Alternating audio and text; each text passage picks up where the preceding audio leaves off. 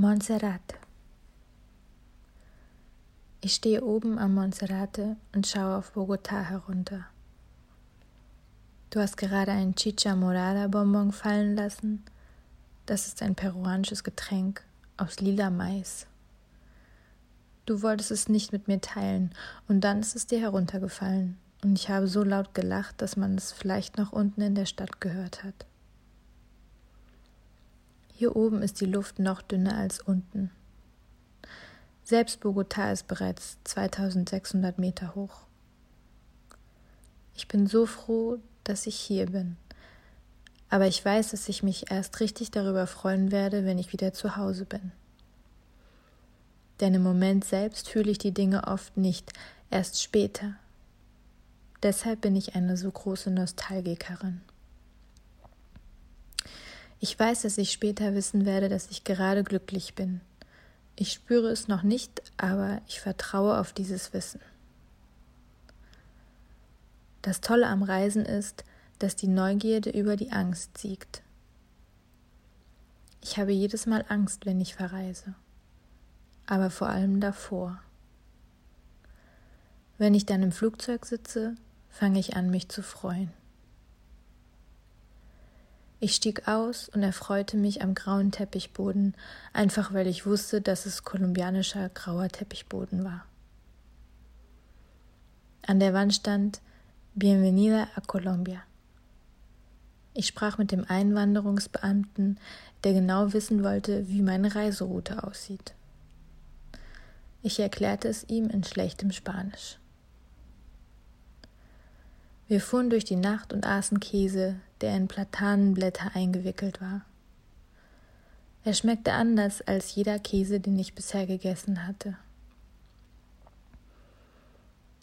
Ich muss lachen, weil ich daran denken muss, wie du bei der Deutschprüfung gefragt wurdest, was du am meisten an Kolumbien vermisst, und du Käse sagtest, und wie die Frau dich verwundert angesehen hatte. Du erzähltest mir, dass das das einzige deutsche Wort war, was dir in dem Moment eingefallen war. Aber jetzt, wo ich darüber nachdenke, ist der Käse tatsächlich sehr anders hier. Ich streckte meinen Oberkörper aus dem Schiebedach des Autos und atmete die tropische Luft ein. Sie war so feucht und energiegeladen und ließ mich lebendig werden. Erst jetzt merkte ich, dass ich kaum gelebt hatte die letzten Monate. Aber jetzt war ich aufgewacht. Ich sah die niedrigen Häuser am Straßenrand, die Familien, die auf Plastikstühlen beieinander saßen und sich unterhielten, die beleuchteten kleinen Restaurants, für die Restaurants eigentlich nicht das richtige Wort war. Wir sind so weit gefahren und eigentlich wollte ich niemals ankommen.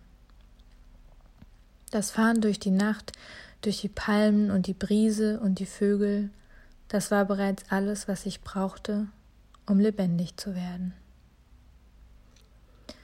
Jetzt stehen wir hier oben vor dieser riesigen Kirche auf dem Berg und lachen in die Sonne. Ich weiß nicht, wo mir der Kopf steht.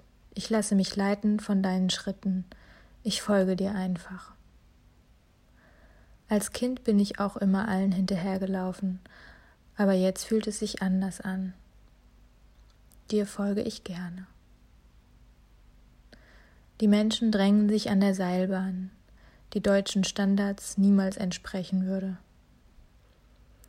Da ist sie, die Angst, kurz winkt sie hervor, aber ich beachte sie nicht. Ich denke an sie wie an jemanden, den ich einmal gekannt habe.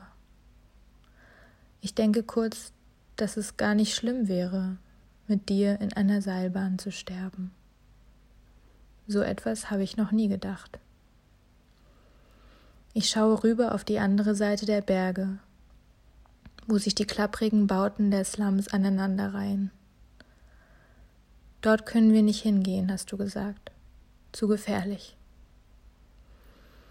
Wie seltsam es ist, dass ich die Häuser von hier aus aus der Entfernung so deutlich erkennen kann und sie trotzdem nur das bleiben werden.